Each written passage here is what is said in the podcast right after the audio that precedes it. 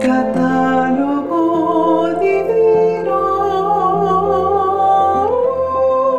Para conocer la vida de los santos con las hermanas trovadoras de la Eucaristía.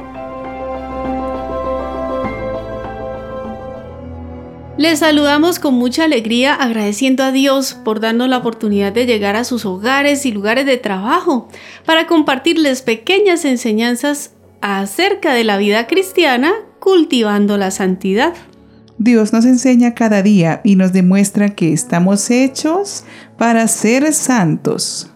Les invitamos a entrar en este vitrineo espiritual que es nuestro catálogo divino para aprender de muchos valientes seguidores de Cristo.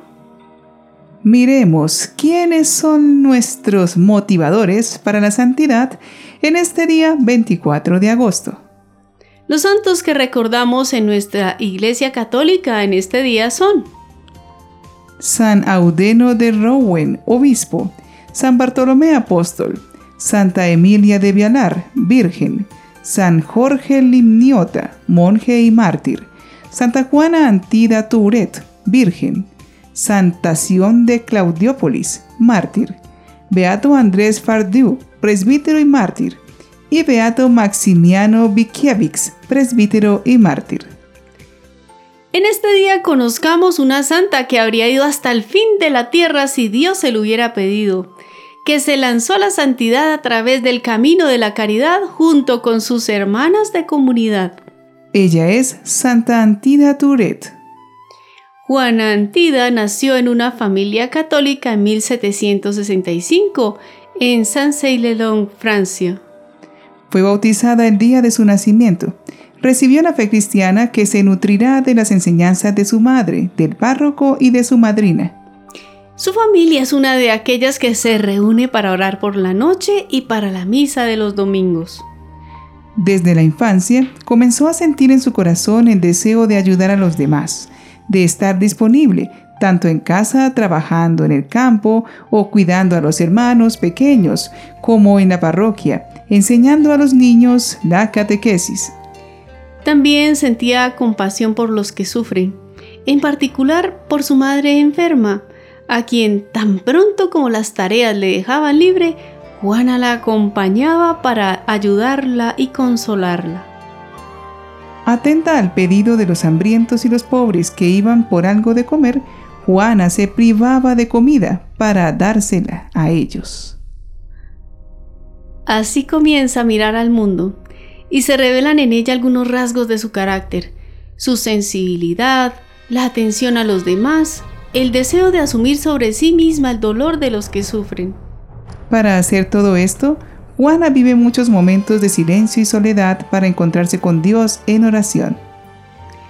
Después de cuatro años de enfermedad murió su madre. Juana tiene 16 años y llena de dolor se arroja a los pies de la Virgen María y le suplica que sea su madre para siempre.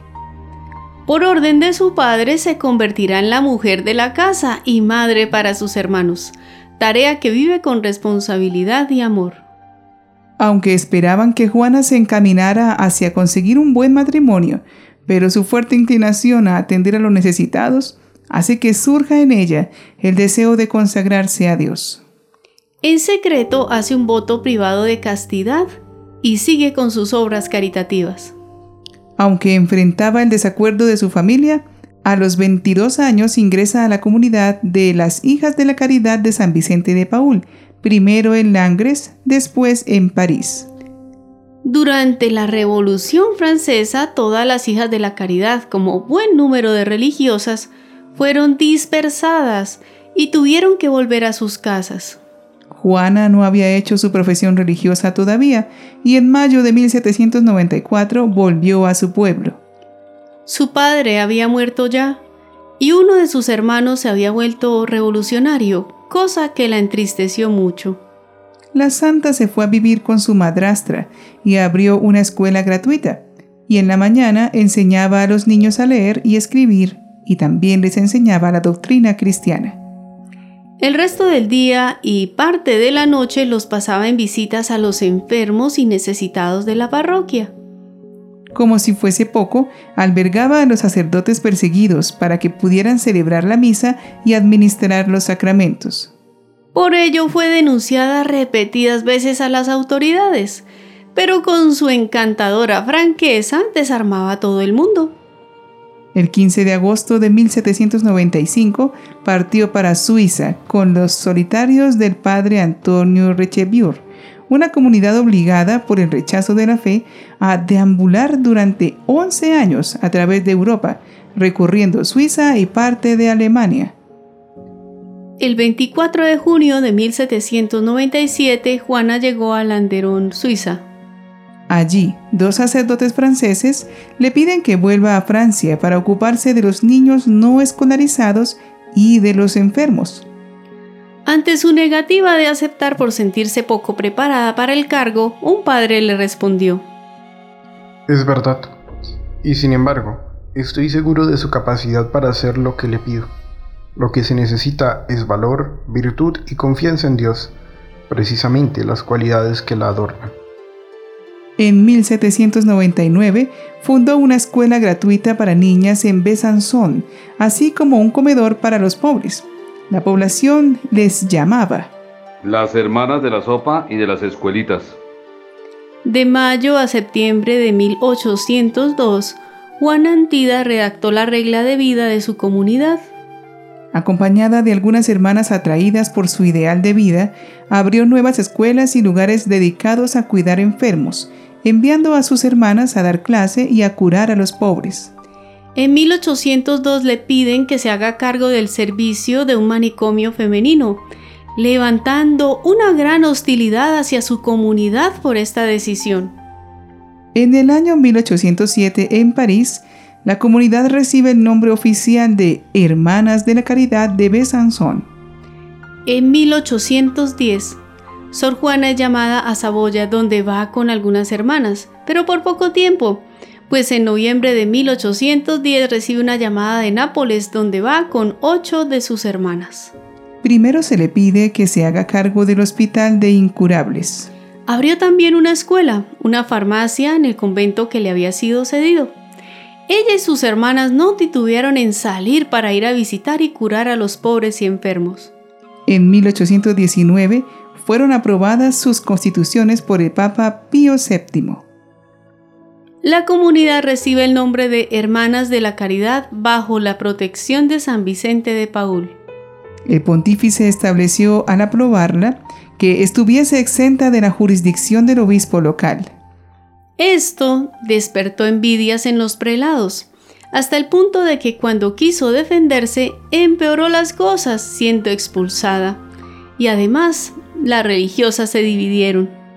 En 1823 partió hacia Nápoles, donde pudo servir en un hospital con algunas hermanas que habían permanecido fieles.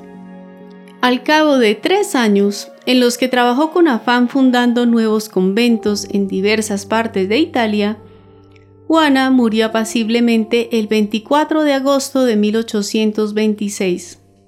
En el año 1934, Juana es proclamada santa.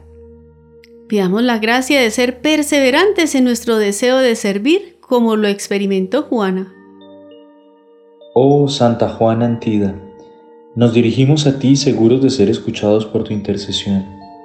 Tú que sufriste persecuciones y humillaciones, Tú que pusiste tu vida solo en las manos de Dios. Tú que serviste con alegría a los enfermos como miembros sufrientes de Jesús crucificado.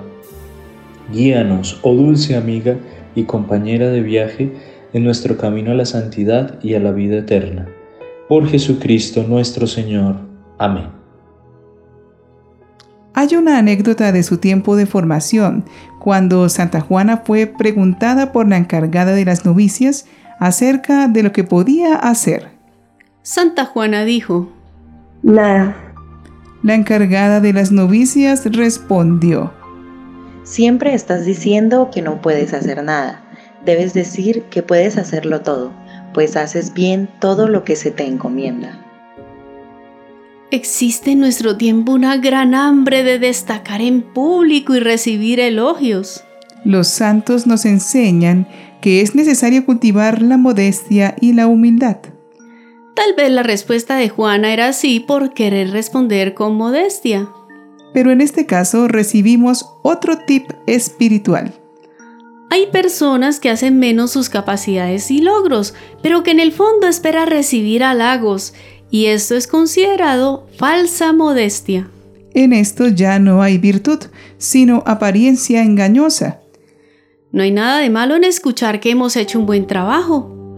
Es mejor aceptar el halago con sencillez y sinceridad que autodespreciarse. La verdadera humildad es la verdad. Así como podemos hacer un buen trabajo, también tenemos cualidades y actitudes que debemos mejorar. Y si lo aceptamos con sinceridad, tampoco nos afectarán las pequeñas correcciones que nos hagan. Este es el fruto de la modestia. Equilibrio para saber acoger los comentarios, pero con mucha conciencia y autoconocimiento de sí mismo. Ni tanto que queme al santo, ni tampoco que no lo alumbre. Ojalá la modestia y la humildad nos ayuden a tener una justa y sana autoestima y nos ayuden a evitar conflictos por la competitividad o la búsqueda de aprobación. Santa Juana Antida Turet, ruega por nosotros.